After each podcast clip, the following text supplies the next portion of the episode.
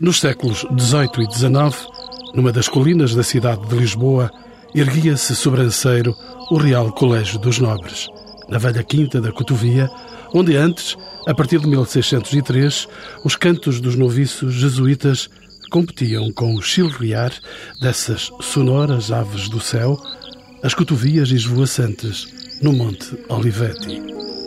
A formação científica e literária dos nobres, gastos por vidas palacianas ociosas, não vai sobreviver por mais de meio século. A Revolução Liberal quer o país na modernidade oitocentista. A Escola Politécnica levanta-se assim das mesmas instalações em 1837 para tapar carências de cursos de natureza científica e técnica na capital do Reino. Vão ser os Ministérios da Guerra e da Marinha a vencer a obstrução ao ensino superior civil, oferecendo assim às carreiras militares uma formação mais sólida. Entretanto, neste mesmo lugar, nascem como cogumelos brilhantes o Observatório Meteorológico, o Jardim Botânico, o Gabinete de História Natural e o Laboratório e Anfiteatro de Química. No vento da Primeira República, em 1911, a Escola Politécnica é substituída pela Faculdade de Ciências, que aqui vai permanecer até 1985. Ela vai ser seriamente danificada por um violento incêndio ocorrido na madrugada de 18 de março de 1978 por decreto-lei de 8 de maio de 1985, é criado nestas vastas instalações da Faculdade de Ciências o Museu de Ciência da Universidade de Lisboa, onde também sobrevive o não menos grandioso Museu Nacional de História Natural. Para nos desvendarem a estranha riqueza destes sítios, são convidados dos encontros com o património Nuno Crato, professor catedrático de Matemática do Instituto Superior de Economia e Gestão e presidente da Sociedade Portuguesa de Física. O arquiteto Manuel Aires de Mateus, professor catedrático, vencedor do Prémio Valmores e de vários galardões internacionais, assinou um projeto de recuperação do Museu de Ciência. Fernando Barriga, professor catedrático de Geologia da Faculdade de Ciências da Universidade de Lisboa e diretor do Departamento de Geologia e Mineralogia do Museu Nacional de História Natural. O arquiteto Gonçalo Birne, professor catedrático, também Prémio Valmores e autor de vasta obra nacional e internacional. E ainda Ana Maria Iró, professora catedrática de Física da Faculdade de Ciências da Universidade de Lisboa, diretora do Museu de Ciência e coordenadora dos Museus da Politécnica, a quem pergunto pela história deste local, outrora visitado por cotovias. Bom, este espaço fantástico da cidade de Lisboa é dedicado exclusivamente aos museus há pouco mais de uma década. De facto, isto começou com uma doação de um privado, Fernão Teles Menezes, que foi governador da Índia, que doou a Quinta da Cotovia, no Monte Olivete, para a Companhia de Jesus fazer o noviciado. Estamos em 1603. Afinal, havia cotovias por aqui. Afinal, havia cotovias. E o noviciado é construído até 1609 e abre em 1610. Há um aspecto curioso aqui, é como contrapartida ah, há um compromisso da parte dos jesuítas de que o Fernão Teles Menezes e a sua esposa sejam sepultados na sacristia da igreja. E esse túmulo esteve na igreja do noviciado e depois na igreja do Colégio dos Já falo a seguir, e, e foi depois deslocado para um local onde ele ainda hoje está, o que é uma coisa incrível, é um túmulo do século XVII. Bom, no século XVIII, há a expulsão dos jesuítas, eh, aliás, isso segue-se ao terremoto de 1755, portanto o edifício fica bastante abalado, e o Marquês de Pombal vai criar aqui uh, o Colégio dos Nobres. Estamos no contexto das tendências reformistas do ensino do Marquês de Pombal. O Marquês de Pombal quer ensinar ciência e não só aos nobres. E é, de facto, essa instituição que marca a segunda metade do século XVIII, o final do século XVIII, uh, o Colégio dos Nobres. A Escola Politécnica só aparece no século XIX, a partir de 1837, e eh, desenvolve-se, é de facto a instituição mais marcante deste espaço, até 1911. 1911 em diante, aparece aqui, é criada aqui a Faculdade de Ciências da Universidade de Lisboa. No fundo, há 400 anos que este local é dedicado ao ensino, particularmente ao ensino das ciências. Pergunto agora ao arquiteto Gonçalo Birne em que época é que foi construído o edifício principal dos museus, Sr. Arquiteto? Tanto quanto se pensa saber, é um, é um edifício claramente neoclássico de concepção já do, do, da primeira metade do século XIX, cuja autoria não está uh, muito clara, tanto quanto penso saber. No entanto, há um, José Augusto França, que eu penso que é uma autoridade nesta matéria histórica, atribui finalmente ao Pesarat, ao Pierre Joseph Pesarat.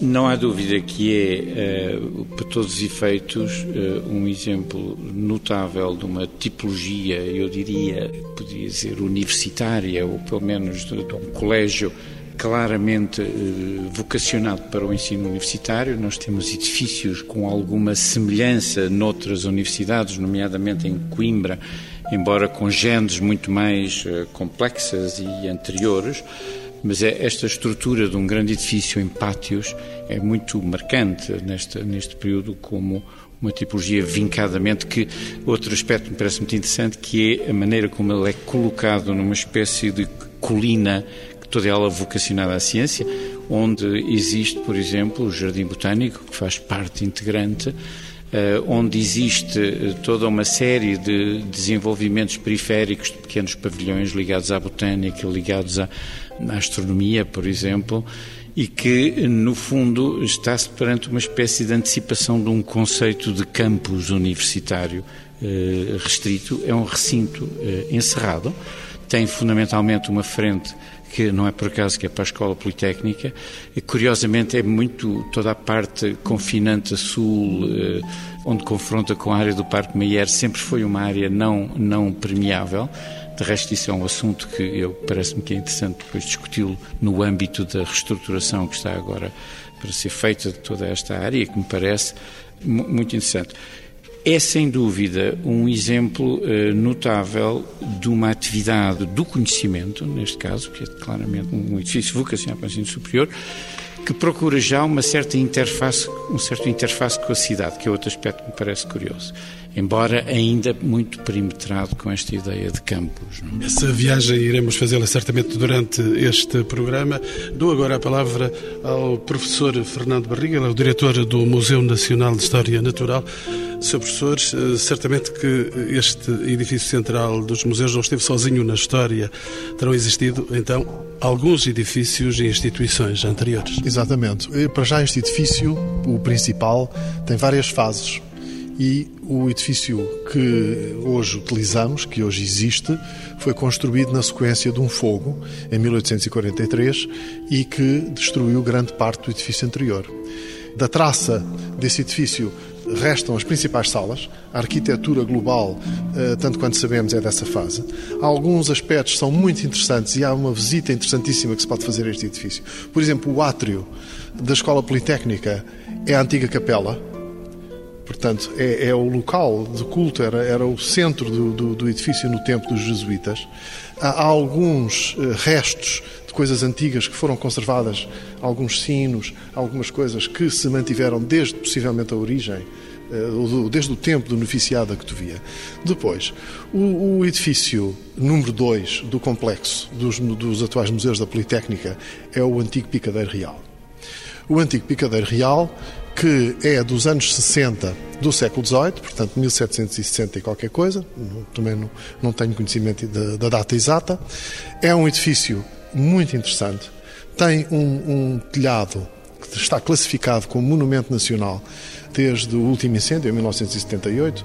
Nessa altura eh, houve um, reacender da atenção para eh, a importância do património edificado no, no, complexo, naquilo que é hoje o complexo, que era então a Faculdade de Ciências da Universidade de Lisboa, e uh, efetivamente tem sido mantido esse, esse picadeiro real, é utilizado para várias coisas. Neste momento está lá alojada uma exposição sobre Portugal nas uh, trincheiras. Voltando aos edifícios que temos, além do edifício principal, temos então o picadeiro, temos o Observatório Astronómico, temos o edifício do Conselho, e uh, biblioteca da escola original. Esse não sabemos exatamente qual é a data, mas é um edifício muito importante, onde, por exemplo, Alexandre Herculano defendeu acerrimamente a criação da escola politécnica em desfavor do Colégio dos Nobres.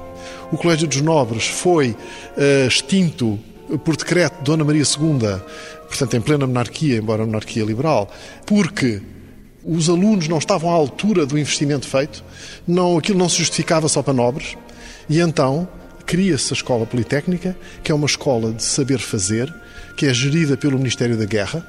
Uma das atribuições principais da Escola Politécnica era formar os oficiais do Exército, mas estava aberta a qualquer cidadão que tivesse competência e qualidade. Professora Ana Eiro, qual é a importância destes vários departamentos de que estava a falar o professor Fernando Barriga? Foram criados e já foram aqui designados o Laboratório Químico, aliás, este magnífico sítio onde nos encontramos. Que importância tinham de facto estes departamentos? Bom, a Escola Politécnica foi extremamente moderna no seu tempo e foi criada tendo como modelo a Escola Politécnica de Paris, e, no fundo, na sua concepção estava um campus complexo com inúmeros estabelecimentos de ensino eh, destinados a complementar ensino das ciências, portanto, no fundo, a ministrar ensino das ciências. O decreto fundador da escola, e isto é muito curioso, fala de serem criados um observatório astronómico, que só veio a ser construído em 1878 e depois o novo em 1898, porque o primeiro uh, ruiu. Depois fala da criação de um laboratório químico, é este espaço onde nós nos encontramos, que na realidade é dos anos 50 do século XIX e que depois foi reformulado no final do século XIX. E que milagrosamente eh, conseguiu escapar eh, ao fogo. Claro, isso, portanto, temos um enorme fogo em 1978, eh, na sequência do qual a Faculdade de Ciências sai daqui, a área da Química foi isolada, não ardeu e temos, de facto, foi possível fazer-se esta recuperação fantástica do laboratório químico, mas dizia eu, na Escola Politécnica, no decreto fundador, também falavam da necessidade da criação, criam um jardim botânico, que na realidade, no fundo, teve que ser plantado. Portanto, embora o decreto de criação em 1837 só, só no fundo existe jardim botânico a partir de 1878, eh, fala de um gabinete de física, há dotação orçamental para, eh, no fundo, esses vários departamentos, que é uma coisa que eu gostaria que houvesse hoje, há, fala de um gabinete de História Natural. E, de facto, houve um, grande investimento na época. Uh, o governo acreditava que o ensino das ciências era extraordinariamente importante e que estava na base do desenvolvimento do país. Portanto, era de facto uma escola para formar engenheiros, para formar pessoas que iam ajudar ao desenvolvimento do país. E isto é uma característica muito marcante e este conjunto todo que ainda existe, nós temos de facto uma herança da Escola Politécnica e, e é esta herança que é muito coerente, é, é, este património que é muito coerente, este património que aqui está. Quando é que é criado o Museu de História Natural? E pergunto ao uh, diretor deste museu, o professor Fernando Barrinho. O Museu Nacional de História Natural tem as suas origens no Real Museu da Ajuda, criado também na época da reconstrução pombalina, logo a seguir ao sismo de 1755. Esse museu é um repositório de peças naturais, de curiosidades naturais e, como disse, é fundado inicialmente no Museu da, no, no, Palácio da Ajuda. É daí que vêm as coleções de História Natural? As primeiras coleções vêm daí. E não vêm diretamente. São transferidas inicialmente para a Academia das Ciências. Porque o museu estava a perder na ajuda, estava, ele foi criado, como todos os museus na altura, para uh, deleite e educação dos príncipes. Eh, fundamentalmente. Não era um museu para estar aberto ao público. Ainda que haja há muito tempo a tradição dos museus estarem disponíveis para os cidadãos às quintas-feiras. Só abriam à quinta-feira. Quando eu entrei para a Faculdade de Ciências como aluno, estes museus só abriam à quinta-feira. Mais nada. E eram museus estáticos ou seja, a parte de comunicação com o público era muito, era o conceito era, estão ali aquelas peças, de vez em quando acrescenta-se qualquer coisa e acabou. Museus do silêncio da história. Um pouco, um pouco. Temos que reconhecer que isso é um pouco verdade. Bom, o, essas peças que existiam na ajuda foram primeiro transferidas para a Academia das Ciências. E o, o Real Museu da Ajuda passou a ser o museu eh, ainda real, mas na, da Academia das Ciências. Essa movimentação não foi coroada de sucesso. Não houve um acarinhar do museu por parte da Academia, talvez por falta de meios.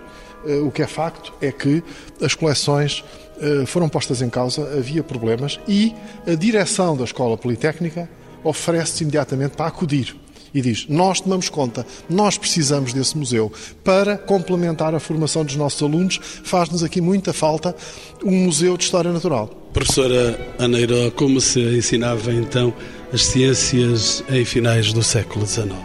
Bom, uh, uh, neste espaço era basicamente uh, um espaço para formar engenheiros da maneira como nós já descrevemos. Era, sobretudo, um aspecto de uma maneira muito prática, muito pragmática, muito virada para o saber fazer. E, curiosamente, há a necessidade de introdução da prática experimental. É muito interessante aqui no laboratório químico que uh, há uma, um esforço durante o século XIX de tornar obrigatório o ensino experimental das ciências. E isso só é conseguido mesmo no final do século, porque acreditava-se que era preciso ensinar a fazer e não só de uma maneira teórica. E este laboratório onde nós nos encontramos é muito o, o exemplo do que se passava. Era para se fazerem, eh, eh, portanto, aulas práticas, aulas laboratoriais, para se aprender a fazer. E porque a história não para, a professora Aneiró, e temos que consultar a história para podermos perceber os acontecimentos. O que é que aconteceu quando foi criada a Faculdade de Ciências? Se bem lembro, em 1911 já. Eh, no, no fundo é criada por decreto 22 de março de 1911, é o decreto que refunda a Universidade de Lisboa, estamos a seguir à República. No fundo, a faculdade passa a ocupar os espaços da Escola Politécnica e a transição parece que foi muito suave. No fundo, cria-se a Universidade de Lisboa, cria-se a Faculdade de Ciências, não só, no contexto da Universidade de Lisboa, cria-se a Faculdade de Medicina, a Faculdade de Letras, também evolução de outro tipo de escolas que havia em Lisboa, da Escola Médico-Cirúrgica, por exemplo. Um, mas a transição foi suave. O que existia na Escola Politécnica é o que passou a existir na Faculdade de Ciências. Os professores eram os mesmos, os alunos também. Penso que a coisa foi, uh, uh, absoluta, a transição foi normal de Escola Politécnica para a Faculdade de Ciências. Professor Nuno Crato, bem-vindo aos encontros e de novo aos encontros com o património. De que modo é que as mudanças introduzidas com a criação desta Faculdade de Ciências de Lisboa se refletiram de facto nos diversos espaços de ensino? Nós, eh, aqui neste sítio, a partir do momento em que isto se transforma em universidade, continua o laboratório químico, continua o observatório astronómico, continuam os diversos laboratórios que por aqui existem e eh, porque eles já estavam eh, feitos para o ensino e já estavam concebidos, foram concebidos desde o princípio da melhor maneira que se conhecia para uh, se poder fazer o ensino. Por exemplo, este laboratório onde nós estamos neste momento, o que nós vemos aqui são bancadas de trabalho Evidentemente que um professor não precisa de bancadas de trabalho, precisa de uma bancada de trabalho ou duas. Isto são bancadas de trabalho para os alunos poderem vir fazer trabalhos práticos, que é uma coisa que nos fins do século XIX, uma série de professores eh, aqui de Química com, eh, com grande conhecimento e com alguma repercussão europeia eh, e com contactos europeus fizeram aqui neste laboratório. Vemos depois ali do outro lado aquele anfiteatro químico, é um anfiteatro muito acentuado, de forma a que os alunos pudessem ver de cima, como os anfiteatros anatómicos antigos, amigos pudessem ver de cima o professor a fazer os seus trabalhos. E temos a parte de cima também, que a certa altura foi utilizada para trabalhos práticos. Eu lembro-me que eu, quando tive aulas aqui, foi nesta parte de cima, nesta, isto, julgo que isto se chama mezanine, não é? Este, nesta mezanine que se faziam os trabalhos práticos eh, de química física na altura. Mas são tudo coisas que uh, foram evoluindo também ao pouco do tempo. Ao princípio, os professores faziam os trabalhos aqui em baixo, os alunos viam de cima. Depois os alunos vieram para baixo para fazer trabalhos também. E depois estavam em baixo e em cima, ocupando os espaços, porque isto cresceu muito. Mas eu acho que esta escola politécnica tem, é muito bem concebida, muito bem conseguida. Eu estudei aqui e lembro-me, uma das coisas que eu, que eu acho que é, é engraçado aqui neste edifício é o seguinte: é que a pessoa vem da rua e percebe logo onde é a entrada Uma coisa que alguns edifícios modernos e algumas universidades modernas não se percebe. Percebe-se onde é a entrada. E, portanto, entra-se. Isto é uma provocação aos arquitetos que estão aqui presentes. Não é, não é, não, não é porque estou, é uma constatação de um facto. Nós, nós entramos aqui e percebemos onde é que são. E as coisas estão organizadas. Temos um laboratório de um lado, temos um laboratório do outro. Isto tudo está interligado, porque foi concebido de princípio para que fosse assim. O Observatório Astronómico atrás, numa zona mais recatada, onde na altura não haveria a iluminação artificial que hoje há. Hoje em dia, mesmo os observatórios astronómicos mais afastados das cidades eh, já são praticamente obsoletos. Hoje em dia temos que nos afastar é das, das zonas populosas. Os observatórios astronómicos que se usam hoje em dia são no deserto do Atacama, no Chile, são uh, nas Canárias, são coisas desse tipo completamente afastadas dos sítios onde vivem uh, aglomerados populacionais. Mas este observatório que aqui estava era um observatório de ensino também, foi concebido para ensinar. Claro que alguma uh, o ensino não estava totalmente desligado, nem deve estar da investigação, e isso é, isso é, digamos, a característica da universidade moderna que surge no século XIX e antes, que, e que foi transmitida a Portugal nesta altura, que era é para ensinar, mas também os professores devem estar em contacto com a ciência que se vai fazendo. Aquele observatório é uma peça muito interessante também e todo este complexo, isto merece ser visitado do princípio ao fim. Entrar pela porta principal, ver os museus que aqui estão. Eh, estes museus conseguem ligar duas coisas, conseguem ligar a história com atividades muito modernas em que os miúdos mexem e põem as coisas a funcionar e visitar, depois ir ao, museu, ao Jardim Botânico atrás, ir ao Museu de História Natural, perceber todo este espaço é muito interessante. Está a fazer o convite aos ouvintes da TSF para que venham ver uh, no... Já são às quintas-feiras, já não é só às quintas-feiras. Professor Fernando Barriga. Eu queria acrescentar, a propósito do que disse o Nuno Crato, que os museus não tinham uma vocação muito grande no passado para o público em geral, mas tinham um papel decisivo no ensino e na investigação. Fazia-se muita investigação científica nesta casa. Os departamentos, aquilo que hoje chamaríamos de departamentos das, das ciências naturais, eram designados de museu e laboratório, por exemplo, mineralógico e geológico. O museu era a parte do acervo, a parte da conservação das peças, a existência dessas bases de dados naturais que são as peças, mas existia nos bastidores, não virado para o público em geral, mas virado para os seus pares e para os alunos, uma enorme atividade de investigação científica centrada e dirigida pelos próprios museus. Temos então atividades científicas e culturais neste espaço, digamos, em abundância por metro quadrado. Absolutamente. Este espaço, desde o tempo do noviciado da Cotovia, que está vocacionado para esse efeito, é um dos espaços mais emblemáticos da cidade, do país e do nosso continente para esse efeito. Professor Aneiro, o que é que aconteceu com a saída da Faculdade de Ciências deste espaço? Bom, a Faculdade de Ciências saiu daqui, ou antes, começou a sair daqui no fogo que houve em 1978, demorou 20 anos a sair, na realidade. Porquê é que foi tão lenta essa saída? Porque era preciso quer dizer, construir num sítio diferente. Este edifício a ideia era que fosse reconstruído e destinado a albergar e divulgar o património científico que aqui existia. Por um lado, o Museu Nacional de História Natural, que já existia desde o século XIX, para a divulgação das ciências naturais, e foi criado um outro museu para preservar, estudar e divulgar o património das ciências ditas exatas, no fundo complementando o património que aqui existia, uh, pertencente à Faculdade de Ciências e às outras instituições que precederam. E, no fundo, que enquadra a física, a química, a matemática, a astronomia, a geofísica, a meteorologia, etc. Esse museu é o Museu de Ciência da Universidade de Lisboa, que partilha este espaço atualmente com o Museu Nacional de História Natural e que foi criado em 1985, faz este ano 25 anos. Com idades diferentes, poderíamos dizer que são eh, irmãos gêmeos eh, no fornecer de, de, ciência e de cultura a quem os possa visitar. Ah, absolutamente. Aliás, estamos neste momento e desde há três anos a fazer uma gestão integrada deste espaço, com atividades que, no fundo, são atividades muito variadas, que incluem a, a, parte de exposições, e temos aqui na casa exposições muito diversas, dos vários tópicos, de astronomia, mas de, de história natural, de, de, geologia, de dinossauros, etc., do que seja, uh, e estamos a fazer uma gestão integrada da oferta ao público. Procuramos trazer aqui atividades que cobrem precisamente todas as áreas das ciências. Era essa a questão que eu iria pôr ao professor Nuno Crato. Até que ponto é que pode a cidade beneficiar das atividades aqui desenvolvidas? A cidade tem beneficiado muito das atividades aqui desenvolvidas. O museu tem uh, muitos visitantes por ano, não sei o, o, número exato, mas... Números de 2009, cerca de 158 mil visitantes registados na entrada. É muita gente. Depois há os que não se registram, como é o meu caso.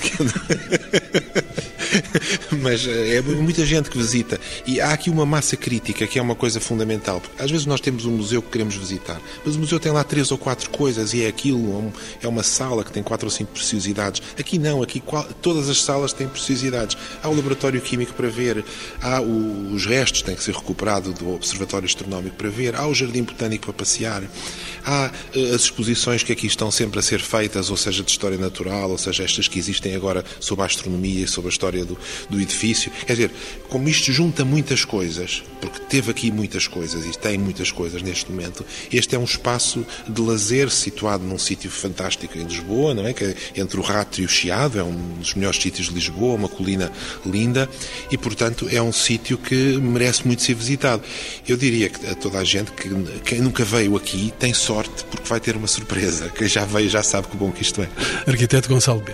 Eu acho curiosa essa questão que está eh, a ser levantada aqui porque tenho um pouco a sensação de que esta ideia e a evolução do próprio conceito de museu que vem, como aqui foi dito, da, da ajuda através da Academia, primeiro para a Academia de Ciências, depois para aqui. É um museu que, uh, esta ideia de museu que está profundamente ligada a um público ainda não muito aberto, mas que está ligada ao conhecimento, à investigação, e de algum modo à transmissão e a, e a, essa educação científica, a verdade é que eh, ele começa-se com um, um, a partir de conceitos claramente iluministas, onde predomina, por exemplo, o conhecimento da ciência através da classificação, da inventariação, da criação de elementos. Na ajuda era muito engraçado porque o Jardim das Damas tinha jaulas com animais exóticos para a educação dos príncipes, mas ao lado havia a Casa da Física, havia a Sala dos Serenis, que era para a educação artística da música. Uh, essa é outra ideia interessante, como é que as artes na altura são consideradas, porque são meio artes, mas também são matemática, são... Uh, ou havia o Jardim Botânico da Ajuda, do próprio Bibiana. Quando se muda para aqui e se cria uma espécie de acrópole do saber neste sítio, é uma coisa que é muito curiosa, porque esta evolução, digamos, de uma certa abertura uma abertura às massas, que é um conceito que ainda vem do iluminismo, muito, muito uh, vai-se fixar em, em, determinados sítios que têm esta relação com a cidade muito engraçada, que são uma espécie de acrópolis, são pontos altos da cidade. Isto passa-se na Universidade de Coimbra também, que é muito curioso. Não? Nesse aspecto, o edifício, como aqui foi dito, é, é notável, porque este edifício ele próprio tem quase uma estrutura de cidade. Repare que a quadrícula dos corredores interiores não é muito diferente da Baixa Pombalina, se quiser, não é muito diferente das ruas que se cruzam. Mas essas questões eu gostava também de expor mais um arquiteto que entra neste programa dos Encontros com o Património, o arquiteto Manuel Aires de Mateus. Qual é a importância, de facto, do património edificado aqui existente? Isto é, de facto, um repositório uh, da história e de, um, dos um dos mais importantes edifícios da cidade de Lisboa pela sua localização, mas também pelo seu valor uh, intrínseco. Eu penso que este edifício uh, valerá a pena falar para o futuro dele. Ele tem que se tornar uh, mais aberto. Ele tem, neste momento, uma presença muito grande na Escola Politécnica, na rua da Escola Politécnica. Eu gosto desta ideia de que é um edifício muito claro, não é? com esta entrada muito marcada. mas, de alguma maneira, este edifício tampona uma enorme, um enorme património que a cidade desconhece a cidade, de uma forma geral, conhece mal o Jardim Botânico, ou conhece mal o Observatório, os observatórios e os diferentes edifícios que estão nas costas uh, deste edifício. Portanto, no fundo, o que nós neste momento estamos a trabalhar, quando uh, fazemos o plano desta área, que envolve também o Parque Meyer, é tentar criar canais que levem a cidade, de alguma maneira, a vir a conhecer o uh, gigantesco património que aqui se encontra porque de facto é necessário ligar a parte baixa à alta e, essa, e este património que a Universidade aqui tem é uma, uma possibilidade de, de estabelecer essa ligação, nomeadamente através aqui desta lindíssima Avenida das Palmeiras, que hoje é um cul-de-sac na entrada do jardim, mas que se fosse atravessamento da cidade, tornaria não só o jardim mais visível para a cidade, como uma maior sensação de pertença à própria cidade, como abriria a própria presença desta massa construída, destes eh, museus, que no fundo, eh, sendo museus extraordinários comunicam-se ainda de uma forma débil com a cidade, portanto, cruzam-se de uma forma débil com a cidade. E, portanto, no fundo, é, são necessários vir a integrar mais, portanto, a cozer mais com, com a estrutura do tecido urbano envolvente. Volto ao professor eh, Fernando Barriga para lhe perguntar eh, pela importância do património histórico-científico do Museu de Ciência da Universidade de Lisboa. Falamos do património construído, falamos agora do património científico bem, e cultural. O Museu de Ciência será mais com a minha colega Neiró, mas eu posso Já lá dizer... vou. Vou-lhe responder sobre o património do Museu Nacional de História Natural. De quem é o diretor? O Museu Nacional de História Natural tem coleções que se destinam a várias coisas e que totalizam qualquer coisa como 200 mil exemplares, grosso modo. O que é um, um número, um número interessante. E é um número muito grande, porquê? Porque se pretende registar e ter em arquivo, por exemplo, a biodiversidade. Temos, por exemplo, coleções de sementes sementes germináveis, tanto quanto eu sei. Eu não sou botânico, mas uh, sementes, uh, tanto quanto possível, viáveis. Temos uma série de coisas para além daquilo que pode e deve ser exposto. A respeito das exposições que nós hoje fazemos, o arquiteto Birne dizia, e é verdade, cada vez as, as, áreas de exposições permanentes são menores. Eu diria que nós já não temos áreas de exposições permanentes. Zero. Porque os nossos espaços, que são permanentemente dedicados a um determinado aspecto, à mineralogia ou aos dinossauros, estão em permanente renovação. Porque os visitantes assim o exigem e porque nós queremos uh, fazer a rotação das nossas peças dignas de serem vistas e que é impossível mostrá-las todas de uma vez, mas podemos fazer a rotação. E mais, gostava de acrescentar outra coisa. Quando falamos de exposições, é que as peças contam histórias. Hoje, já não utilizamos aquele conceito da peça como objeto de arte, que é contemplada apenas como peça. Isso já não faz parte das nossas preocupações. Embora, claro, gostemos de mostrar os nossos minerais mais bonitos, por exemplo, ou, eh, claro que sim, que isso também, por vezes, por vezes, tem um papel atrator. Mas o mais importante é quando um, um conjunto de minerais, por exemplo, mostra como é que se formaram ou um conjunto de, eh, de, de animais empalhados está no, aqui neste museu tentando dar ideia de qual é o habitat em que esses animais vivem e o que é que os ameaça, qual é que é o problema da sua eventual extinção. Tudo isso são mensagens que o museu tenta hoje, como, como o seu core business, é o seu negócio central, é transmitir esse tipo de ideias. Professora Aneiro, é a diretora do Museu de Ciência. Eu penso que aqui o que interessa mais e aquilo que é mais importante do ponto de vista patrimonial é a coerência deste conjunto. A coerência desse conjunto e a localização privilegiada no centro da cidade. Eu penso que nós temos muito a beneficiar de abrir um pouco para a cidade, mas é também muito importante perceber que isto é um conjunto histórico muito consistente, que, que no fundo traz a assinatura da ciência do século XIX e, de facto, há intactos algumas preciosidades que não existem em parte nenhuma do mundo. O laboratório químico, o gabinete de física, eh, o jardim botânico, eh, existem muitos, mas eh, de qualquer maneira é também, eu ouso dizer, uma joia da coroa. Há o observatório astronómico. Há aqui um conjunto de coerência que, que nos mostra a história do século XIX, a história da ciência, mas não só do século XIX. E uma coisa que é interessante é que as coleções notáveis que aqui existem, e uh, o número que o professor Fernando Barriga uh, referiu, referiu é muito aumentado se nós incluirmos as coleções do herbário e a biblioteca e as coleções do Museu de História Natural. No global são cerca de 700 mil itens que temos aqui, mas existe aqui um conjunto de, de, coleções que estão muito bem documentadas. Há um arquivo histórico muito completo e por isso isto torna de uma coerência imensa, porque há os espaços, as coleções e há os documentos. E com este conjunto é possível, de facto, fazer história da ciência, é possível pôr os objetos a contar histórias, que é isso que hoje em dia, num museu dinâmico e moderno, nós queremos fazer. E é isso que nós temos tentado fazer. Senhora Professora, divulgar estes elementos contidos nestes espaços da história e, sobretudo, pergunto eu, preservar. Com certeza, uma das primeiras missões do museu é preservar o património. Exatamente, preservar, encontrar, estudar e inventariar, mas, no fundo, no fim da linha, o que se pretende é disponibilizar essa informação para o público. Há um trabalho muito grande de inventariação das coleções que está a ser feito e que muito brevemente nós teremos disponível online. Hoje em dia, com as, com as tecnologias novas, isso é extraordinário, porque isso vai dar ao público a possibilidade de ver o que é que existe do outro lado. E é evidente que esse é o trabalho de base, é o trabalho essencial dos museus. Mas, paralelamente com isto, porque existe uma documentação fantástica, porque é possível estudar, nós podemos encontrar exposições que possam ensinar dessa maneira, a partir dos instrumentos antigos, pôr os instrumentos a contar histórias e, obviamente, desenvolver todo o tipo de atividades mais ou menos lúdicas que hoje em dia se fazem por esse mundo fora e que tornam mais dinâmico a inclusão dos multimédia, a inclusão de, de atividades hands-on. É isso que hoje em dia é preciso fazer, é esta complementaridade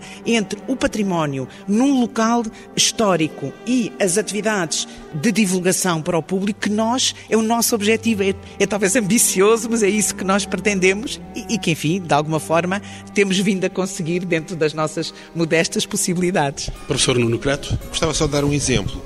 Repare, um, um dos símbolos de Portugal é o astrolábio. Toda a gente já viu astrolábios, há restaurantes chamados astrolábios, já há astrolábios por todo o lado. Mas, curiosamente, pouca gente sabe como trabalha um astrolábio.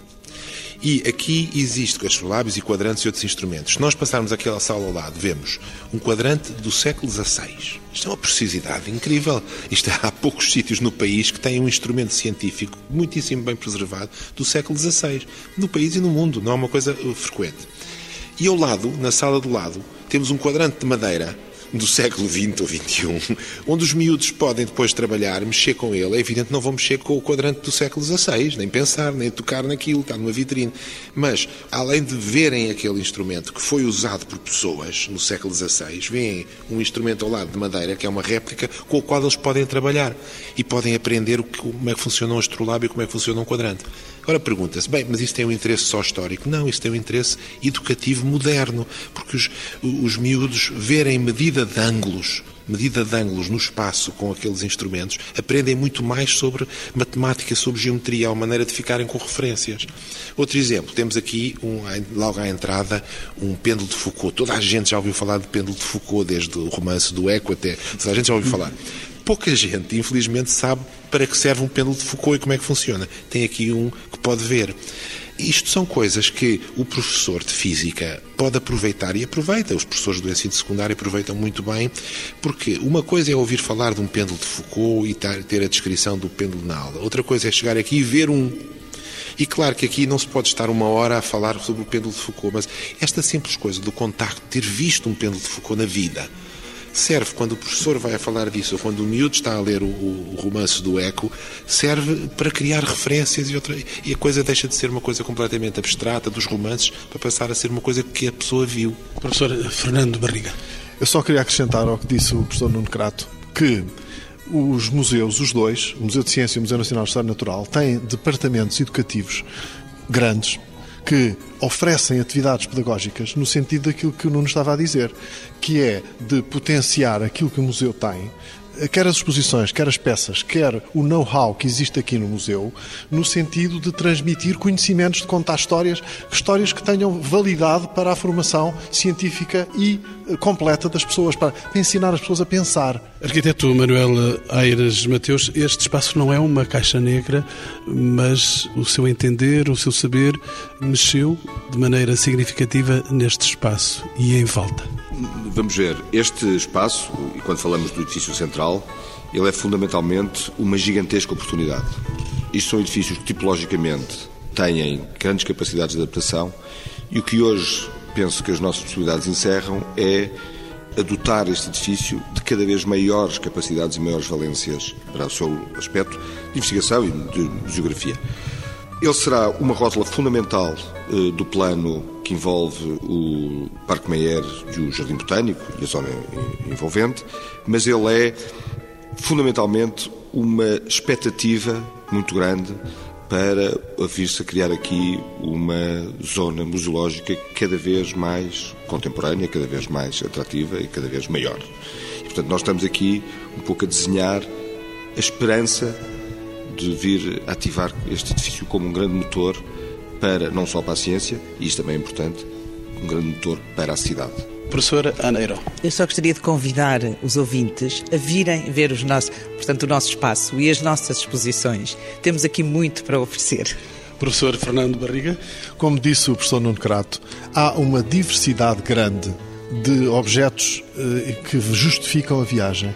E é possível compor, inclusivamente, um dia inteiro aqui dentro, a ver coisas diversificadas. Temos a Aventura da Terra, por exemplo, que é uma exposição que inaugurou também recentemente.